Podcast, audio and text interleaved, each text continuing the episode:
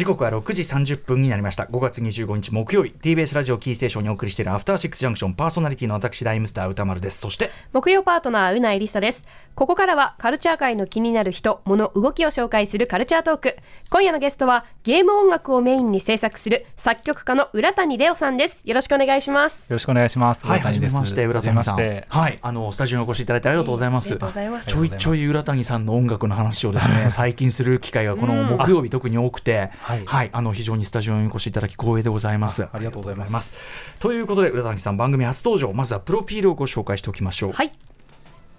浦谷さんは2008年から株式会社カプコンにてモンスターハンターシリーズの楽曲を数多く手掛けてきました。その後2019年に独立しレイミュージックを創業。モンスターハンターシリーズのサウンドディレクション経験から作品のコンセプト設計やサウンドの世界観構築プロデュースを得意としています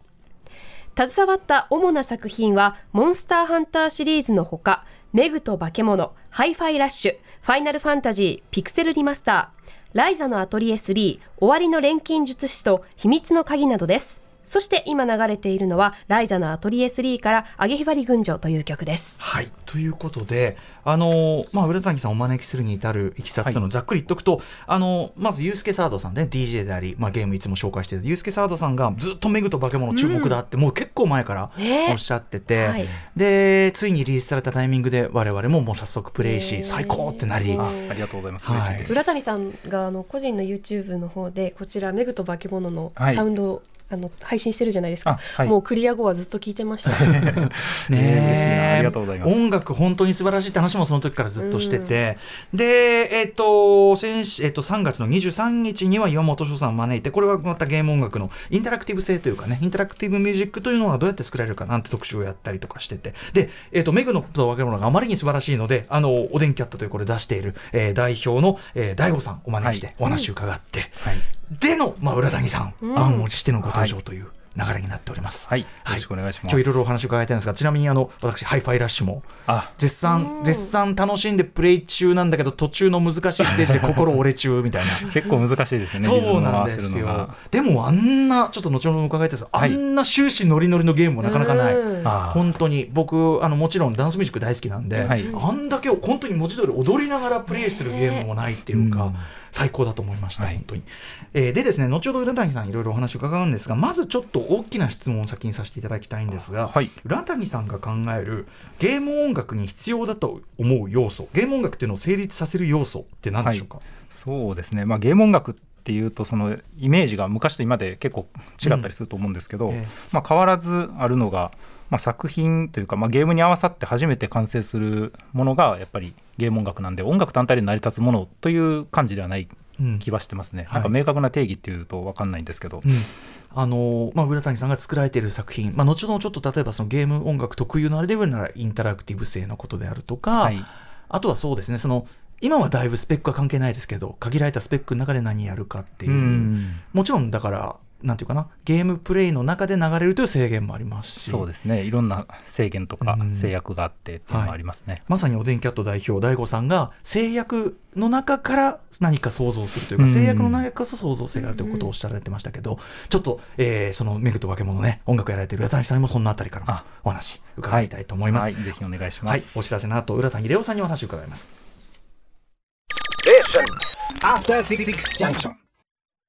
生放送でお送りしていますアフターシックスジャンクション今夜のゲストはゲーム音楽をメインに制作する作曲家の浦谷レオさんです。浦谷さんよろしくお願いします。はいよろしくお願いします。ということで、えー、浦谷さんにまあその今の最新ゲーム音楽事情というかな浦谷さんが考えるゲーム音楽というね、はい、本当について伺っていきたいんですがまずちょっと浦谷さんご自身についてのお話をまず伺わせてください、はい、えっ、ー、とゲーム音楽作曲って子供の時からしたいとかそういうのがあったんですか？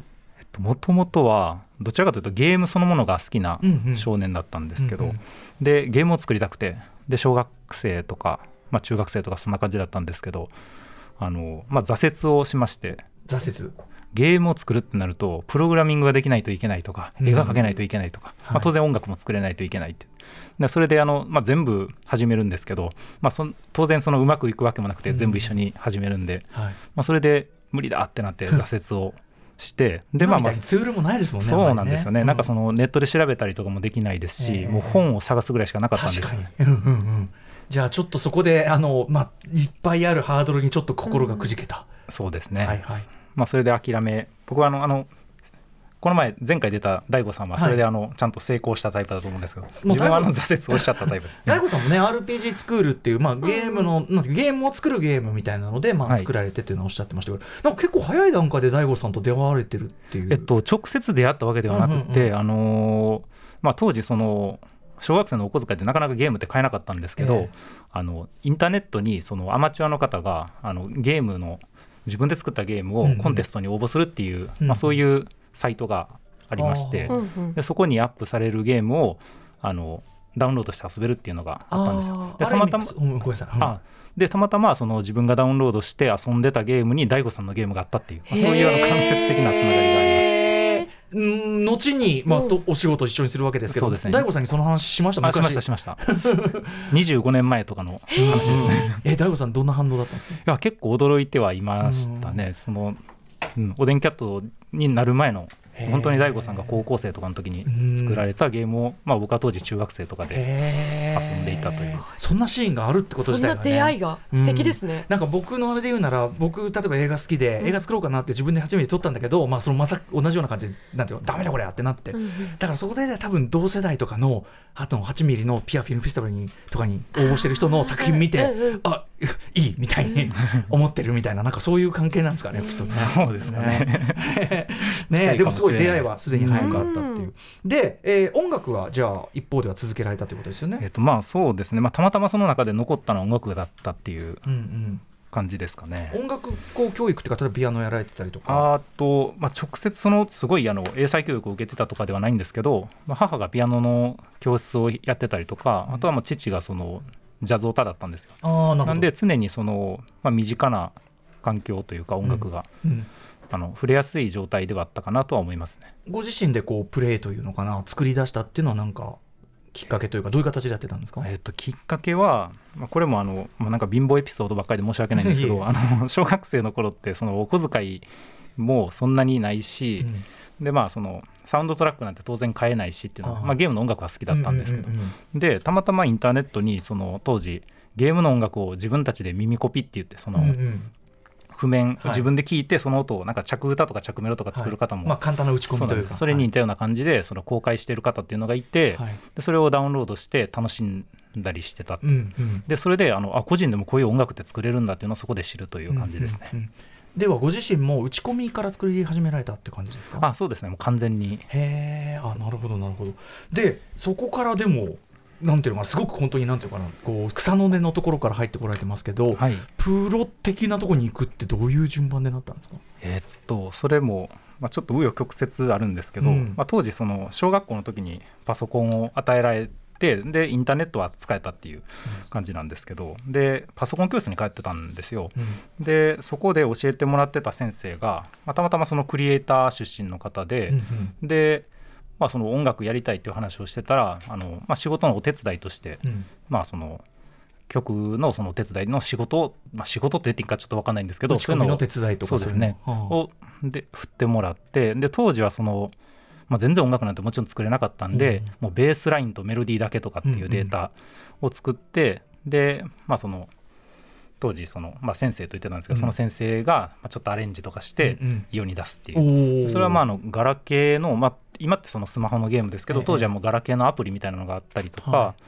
まあ、あとはなんか子供向けの絵本で音が鳴るもののおもちゃとか、うんうん、そういうのからがスタートですね。確かにああいうのもね誰かが打ち込んで作ってるんですもんね、ね、まあ、誰かが作ってるものにはなりますね、ね、じゃあまあそのじゃあその当時のその通称先生の、はい、なんていうか業界ルートっていうかそのルートがちょうどこう開く道になってたっていうか、まあ、それが直接的にその道につながったかどうかっていうのはちょっと分かんないんですけど、うん。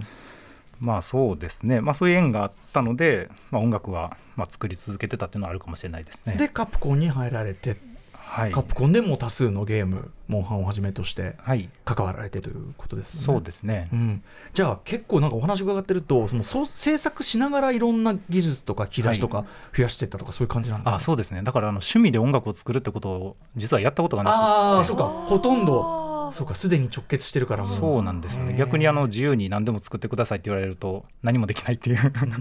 でもね音楽的な家庭でもあったからお父様なんか何でもジャズ喫茶やられてたこともあるなんつって。あ今そうですね。あのはい。今あの大阪の天満橋というところの駅前であのしがないジャズ喫茶をやってます。この番組ついこのジャズ喫茶特集やったらばかりあそうですか。うん。あのー、だからまあ僕メグと化け物もいろんなね、はい、あれ入ってますけど、うん、やっぱそのジャズっぽいところとかすごい印象的だったんでかっこいいと思ったところで。多少影響を受けてるかもしれないですね。で、えー、2019年からカプコン独立されてさまざまな手掛けられてですね、まあ、メグと化け物今もね話、えー、しておりましたがちょっとメグと化け物どういう作品なのか、はい、改めて作品の概要をお伝えしておきましょう。はい、メグと化け物は現在スイッチ、スチーム、まあ、パソコンですねあと XBOXX シリーズ X とシリーズ S にてプレイすることができます。で価格が現在1650円。え物語はですね魔界に迷い込んだ人間の女の子メグとそれを守る魔物ロイのお話です。素朴なドット絵と美しいサウンドで描かれているアドベンチャー RPG となっています。基本システムは RPG でただコマンドが少女をあやすなどちょっと特殊な仕様になっているんですよね、うん、あのでトータルではこうある種 RPG 批評じゃないけどメタ RPG っていうか、うんうん、RPG っていうシステムを使って物語を語るというか感じだったりしますよね、はい、えー、でそれに関してこの音楽に関して浦谷さんがあのメグと化け物のダウンロードページにちょっとなんかゲーム音楽についてのメッセージというかな、はい、お考えみたいなのを載せられてて文章を、はい、これもすごく印象的なのでちょっと読み上げさせていただいてよろしいでしょうか。はい読ませていただきます。メグと化け物では僕が子供の頃に感じたゲームで熱くなった記憶や感情を再現したいという思いから音楽を作りました。最近は耳に残るゲーム音楽が本当に少なくなってきたように思いますそれに抗うように少し挑戦的ですが今のどんなゲーム音楽よりゲーム音楽している音楽を目指しました。ゲーム音楽ファンの心に少しでも残る音楽になれば嬉しいです。今のどんなゲーム音楽よりゲーム音楽している音楽ってすごいですね。でもうないさんとかがそう反応してるのもそこだったりするんじゃない、はい、そのやっぱり昔プレイしていた特に RPG とかって何度もバトルするので、うん、本当によくバトル音楽覚えてるんですよ。で今でも聴くゲーム音楽ってやっぱ当時のものが多くて最近はある意味インタラクティブ性を重要視しているからこう自然に受け入れられる曲も増えてきたなと、うん。うん、あの戦闘シークエンスみたいな感じじゃなくて、シームレスにねいたりするから。だからっていうのもあると思うんですけど今回「メグと化け物」はやっぱりプレイした後にあもう一度聴きたいって思わせるものがあって浦谷さんの YouTube に行って聞いたりしてたので。うんうん、でやっぱりこうボス戦で中ボス戦とかになるとこう音楽が変わるじゃないですか、うんうん、あの感じとかもこう昔の RPG をこう思い出させてくれるどんどんどんどん強くなっていくし、うん、場面もこう厳しくなっていくのが音楽で伝わってくるのがなんか懐かしさも感じつつ、うん、その浦谷さんの思いっていうのがプレイヤーとして感じられました。うん嬉しいですね。い いやそこまであの言っていただけると思ってなかったんですごいあの困惑しましたね。嬉しい。浦谷さんご自身はこのゲームに作るにあたって、まずどういうこう狙いというかコンセプトという立てたりしたんですか？まさにあの今お話しいただいた通りで、まあその音楽のコンセプトっていうのをまあ結構自分は考えるんですけど、あのメグと化け物でそのコンセプトはあのまさにさっきお話しされたゲームで自分が小さい時にプレイした時に熱くなった感情とかっていうのをプレイした人にも同じように味わってもらえたら嬉しいなっていうのがそれがコンセプトになりますね、発端の。やっぱりその今のゲームってさっき言ったように、はい、まあ、すごくそのスペックも進化してきてまあ、それはそれで素晴らしいことなんだけどインタラクティブ性が高まって、うん、ゲームのプレイとこうシームレスにこうシンクロして、うん、だからよくできんなっていうか、うん、音楽って小説展開とかすごく縛りが本当あるもんなのに、自分がこうやってやったそのであ今敵と会って戦闘入ったら自然自然に転調みたいなのがあったりしますけど、そういうんじゃなくてやっぱりシークエンスごとに例えばテーマが分かれてたりとか、それってまあ映画音楽とかの付け方も近いですけど、うん、そういう付け方をしたかったとかって感じですかね。そうですね。あのー、まあ、基本的にそのゲームってグラフィックが最近のゲームリアルなんで、はい、あのー音楽であんまり盛りすぎ上げすぎても、まあ、邪魔しちゃうこととかもあったりとかで。で逆にその昔の RPG とかってあの本当にドット絵だったりとか 2D のグラフィックがメインのゲームで、まあ、音楽がその占める役割が大きかったというかそれこそ音楽でゲームのストーリーとかキャラクターの心情とか当然キャラボイスもないですし、だから音楽でそれを担うっていう、まあ、その要素が大きかったんじゃないかな確かにドラマ性劇的性スケール感、全部音楽がある意味表現してたかもしれない。ですよね。なんでそうですね。そういうところが、まあ、ゲーム音楽というか昔ながらの、はい、まあ、それが自分の思うまあ、そのゲーム音楽らしいゲーム音楽っていうところにつながってると思いますね。そこで DAIGO さんのその「メグと化け物」のあえてそのドット絵でちょっとレトロ調な、少なくとも見た目は、っていうところと、まあ、コンセプト的にもがうまく合致したという感じですね。うんうんうんゆでゆえにだからものすごいその最終的にドラマ性というかな、うんね、ストーリーがめちゃくちゃ刺さる作品になってるから、うんうん、なんか音楽にそのメグと化け物のロイの気持ちがちゃんと乗ってるようにすごくプレイしてると感じるよんですね。まさに浦谷さんの狙い通り、ね、狙いが狙い通りに、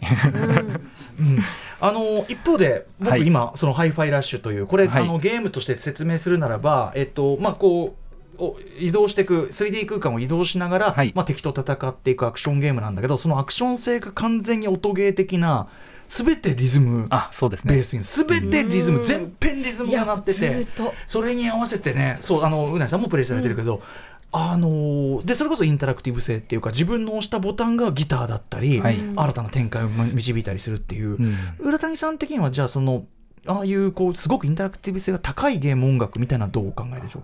そうですね。あれはあのハイハイラッシュに関してはもうそもそもそのディレクターのジョンさんという方がいらっしゃるんですけど、うん、その方がもう本当にあのその音楽が好きでうん、で音楽を元にしたゲームを作りたいというところからスタートしてるゲームなんですよね。はいうんうん、だからまあ、あれぐあれほどその音楽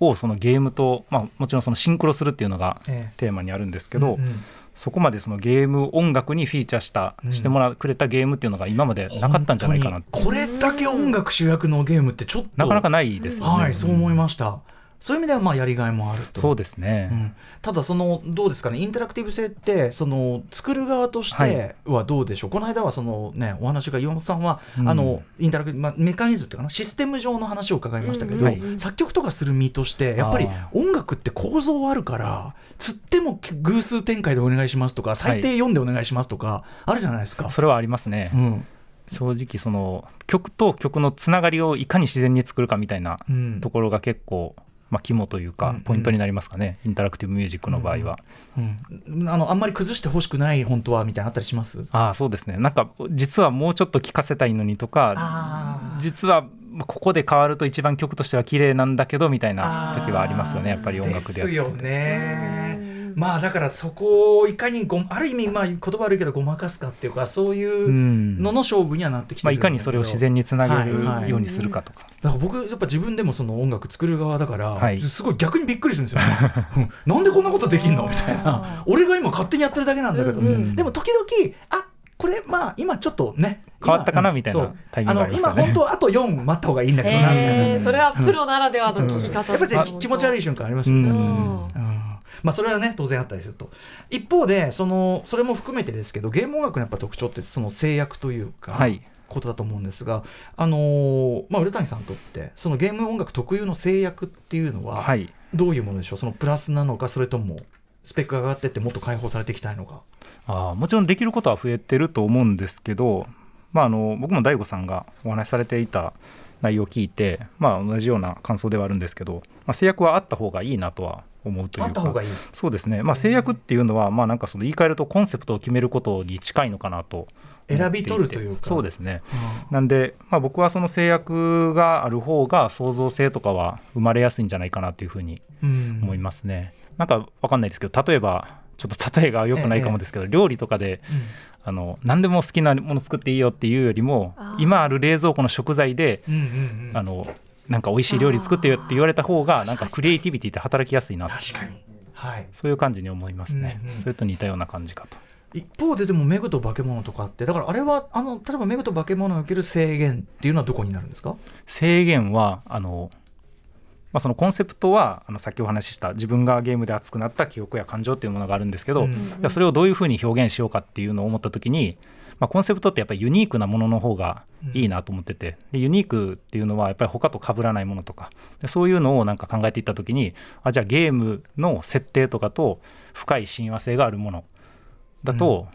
うん、あのまあ、そういうユニークさが生まれるんじゃないかっていう、はい、まあ、そういうふうに、まあ、ちょっと難しい話になっちゃうんですけど。なんかこうあえてビートレスだったりとかそう、ね,、いうところって計算されたのかなと思って、うん、えー、っと、それでいうと「メグと化け物」では、えっと、キャッチコピーとして「綺麗と汚いの融合」っていうのをやってまして、うん、で使ってる楽器がリズムトラックはあの全てガラクタでリズムを作るというそういうことをやってます。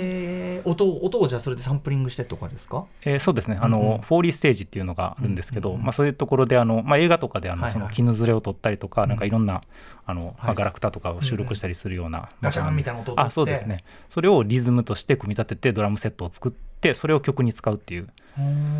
で一方でその綺麗の方っていうのはその少女メグというキャラクターが登場するんですけど、まあ、そのキャラクターっていうのはすごくあの純粋さっていうのがあって、はい、でその綺麗なとか可愛いっていうものをその楽器としても綺麗な楽器で表現しようなのでその綺麗な、えーと、例えばピアノとかバイオリンとかの綺麗な楽器、はい、それにガラクタを組み合わせて音楽を作るそういう作り方をしてます。その日本線っていうのがはっきりしてるから僕ね音数決して多くないのに音数あえて減らしてっていうのがすごい印象的だったんですよね。だからそういうことだったんだ。で一方ですごいこうジャズっぽいウッドベースを聴いてかっけえみたいなのとか、はい、なんかアレンジがかっこよかったですすごい、うん、あありがとうございます、うん、それこそあのボス戦とかであの、まあ、大悟さんからちょっとエレキギターみたいな感じの音あった方がいいいいよみたいな話があったんですけどエレキギターってあの自分の中ではかっこいい楽器のイメージだったんで、うんもう完全にスルーしまして 申し訳ない。今回は違う今回は違うんですっていう、綺麗と汚いなんですっていうので。はい、ちょっとお時間近づいてきてしまったんで、はい、ぜひ浦谷さんから最後のお知らせ事などお願いします。あ、はい、えー、っとですね、あの、うん、今日まだあの今日の9時頃からなんですけど、はい、えっと、メグと化け物のオリジナルサウンド CD ちょっと噛んじゃいました、はい、オリジナルサウンドトラック CD がありまして、うん、それのプレゼント企画をしようと思います、はい、であの僕のツイッターアカウントがあるんですけど、まあ、そのアカウントをフォローとあといいねリツイートしていただいた方に、えっと、20名様に CD を無料で差し上げようかと。はい。無料でお配りしようかと思います。これ浦谷レオさんで検索していただければ。あそうですね。ツイッターで、えっと、浦谷裏表の裏に谷です。はい。浦谷さんでやれば、はい、えこれちょっと争奪戦かと思いますが、ね、はい。今我々もね実はちょっといただいてしまってありがとうね。めちゃくちゃ。ありがとうございます。あともう一点すみません、はい、告知ありましてあのこちらおでんキャット側からの告知にもなるんですけど「えっと、メグと化け物」の主題歌を歌われているあの重原ローラローラさんという方がいらっしゃるんですけれど、はい、あの実はゲームも作られてて、うん、楽園というゲームがありましてその方の作られたゲームなんですけどその楽園とメグと化け物のバンドル版があさって5月27日土曜日に Steam で発売することになりました。で、うん、あすみませんで同じ日にツイッチでローラさんによるミニコンサートも、えっと、午前11時に開催されるそうです。多彩めちゃめちゃくちゃ音楽で盛り上がってますそうですね。であのメグと化け物の主題歌もそこで演奏される予定なのでもし興味ありましたらチェックいただけると嬉しいです。これはツイッチの方で調べていただければそうですね。はい。はいということでちょっと今日は短い時間でございましたが浦谷さんあのすごく本当に素晴らしいお話を伺いましたしあ、うんはい、あの制約が想像の母であるというのはすごく私も納得というかまあ、ヒップホップってそもそもそういうもんだしみたいな感じですごいあの素晴らしい話でしたし。あのますます今後ともあの浦谷さんの音楽がついたゲーム、うん、楽しませていただきます。はい、ありがとうございます。浦谷レオさんでした。ありがとうございました。ありがとうございました。ありがとうございました。はいということでメグと化け物などの音楽で、うん、えー、つけていらっしゃいます浦谷レオさんにお話を伺って、うん、えー、メグと化け物とにかくあのサントラ先着20名ツイッター無料、はい、先着じゃないか。20名プレゼント、はい、これはでかいですよね。ぜひ皆さん、ね、浦谷さんのフォローしてちょっとあれしてくださいね。ということで。でもあの浦谷さんもおっしゃってたけどやっぱりこうゲームなんかそのスペックの進化イコールこう面白さとか感動とまた違ってやっぱさゼルダだってさあれ決して今のゲームのあれでいやスペックっていうかさそのデータ量とかそれほどじゃないんですよ、うんうん、実は。の省略とか抽象化がやっぱうまいんだと思うんだけど、うん、だからそれでこれだけってやっぱできちゃうんだから。って思っちゃうよねなんかね技術のその進化というよりもやっぱり想像力そうですねっていうものが大切だなと。After 66 junction.